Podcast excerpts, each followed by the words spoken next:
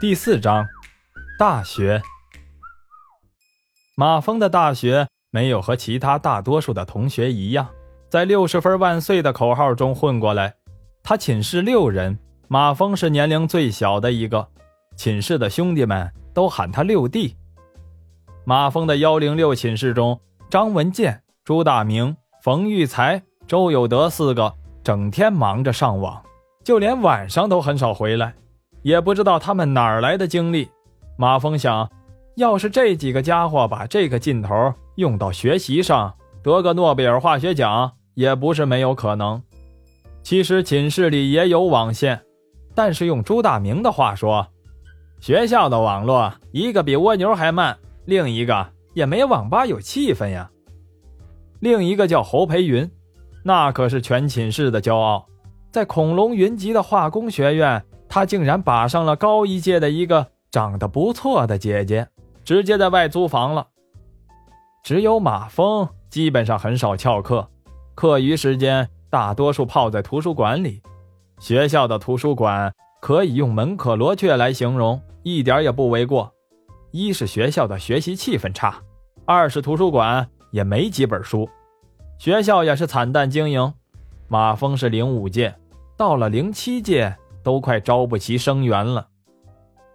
马峰也想玩，可是家庭条件本身就差，自己也不想再荒废学业了。自己读高中的时候就没好好学，那时候的他虽然不是整天打架斗殴，但是逃学的事儿也没少干，否则也不用上这所三流大学了。自己上大学后，爸爸的单位效益更差了，想想也是。就爸爸单位的那些机器，上次国家压缩落后产能的时候，侥幸让他们逃过一劫，但看样子淘汰也是迟早的事儿了。就这些设备，根本就没法和南方那些设备先进的纺织厂相比，现在直接被人家都压得喘不过气来了。去年马帅的工资就已经是保八争十了，也就是保住八个月的工资，争取发十个月的工资。今年更差，马峰想想感到有些心酸，常常为自己中学时候没有好好学习后悔。但是自己现在也无力改变什么，只能逼着自己现在努力的多学点将来也能减轻家里的负担。图书馆刘老头围棋下的不错，两人也经常杀上几盘。刘老头很喜欢他，觉得马峰懂事儿，长得也帅。又爱学习，常常说：“可惜我只有一个儿子，要是我有一个姑娘，就嫁给你做媳妇儿。”马峰对此嗤之以鼻。就刘老头长得那样，有个姑娘也不会比自己学院的女恐龙们强多少。嘴上却说：“爷们儿，万恶的包办婚姻的旧时代已经过去了，我们可是二十一世纪的新青年。”有一段时间。马峰迷上了海水淡化研究，天天在实验室里做实验。虽然实验室的设备老化的厉害，要得到准确的数据，不知道要做多少次。马峰却干得津津有味，有时还跑到市图书馆找相关资料。那段时间，刘老头找他下棋，他也不理，气得刘老头放下狠话：“小子，哪天你上了棋瘾找我，我也拿一把。”但是到最后，马峰也没干出什么成果。别人问他研究什么，他也不好意思说。经常去图书馆的还有一个叫郭小丽的，长得比较大众，但是身材很好。据说家里开了个小化工厂，手上比较有钱，追她的男生也有一大帮。郭小丽却对马峰有意思，经常请马峰吃饭。为此，马峰还受到了几个男生的警告。马峰对他却不来电，为此受到警告的马峰感到啼笑皆非。一来二去，两人虽然熟了，但马峰家里也没给他多少生活费，老被女生请，自己也感到不好意思。图书馆去的也少了，反正寝室正常也就他一个人，借了书回去看也一样。郭小丽约了他几次，他都找借口推了。再遇上郭小丽。他也不理马峰了，就是眼里明显的有些幽怨。宿舍的兄弟们知道这事儿后，对马峰还好一阵埋怨，集体给他上了一课。周有德说：“你傻呀？你知不知道，找了她做老婆，你可以少奋斗三十年。你要是实在不要，也可以介绍给我嘛。”马峰无所谓的说：“你喜欢就勇敢的去追呀，我可没拦着你。”张文健打趣说：“那人家也得看上他呀。”马峰，你也是。真是身在福中不知福，嘿，这么好的条件你不要？你想娶七仙女啊你？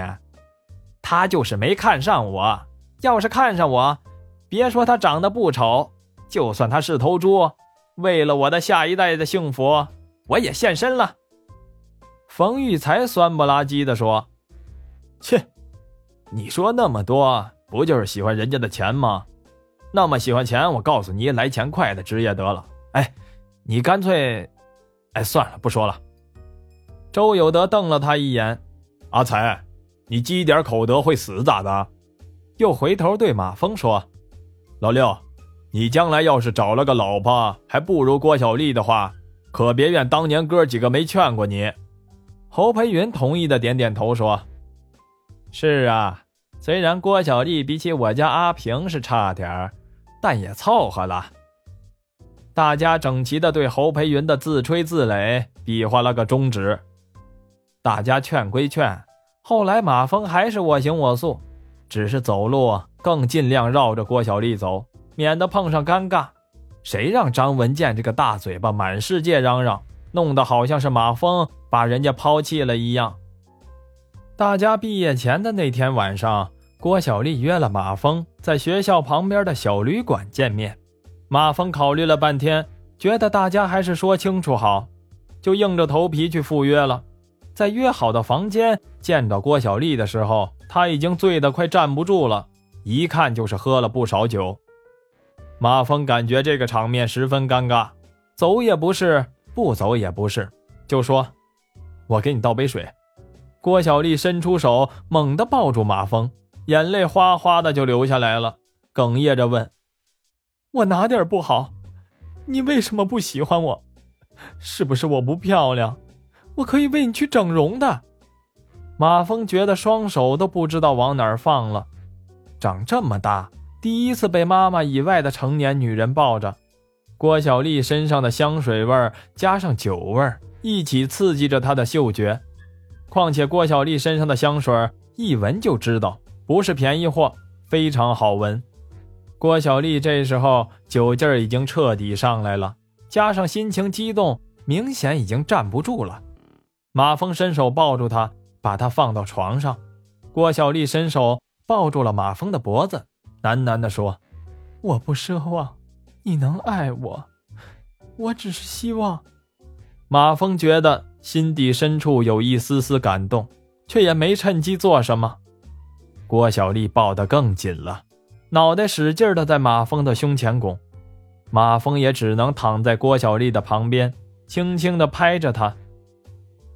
郭小丽的抽噎声渐渐减小，慢慢的进入了梦乡。那晚应该发生点什么，却到底什么也没发生。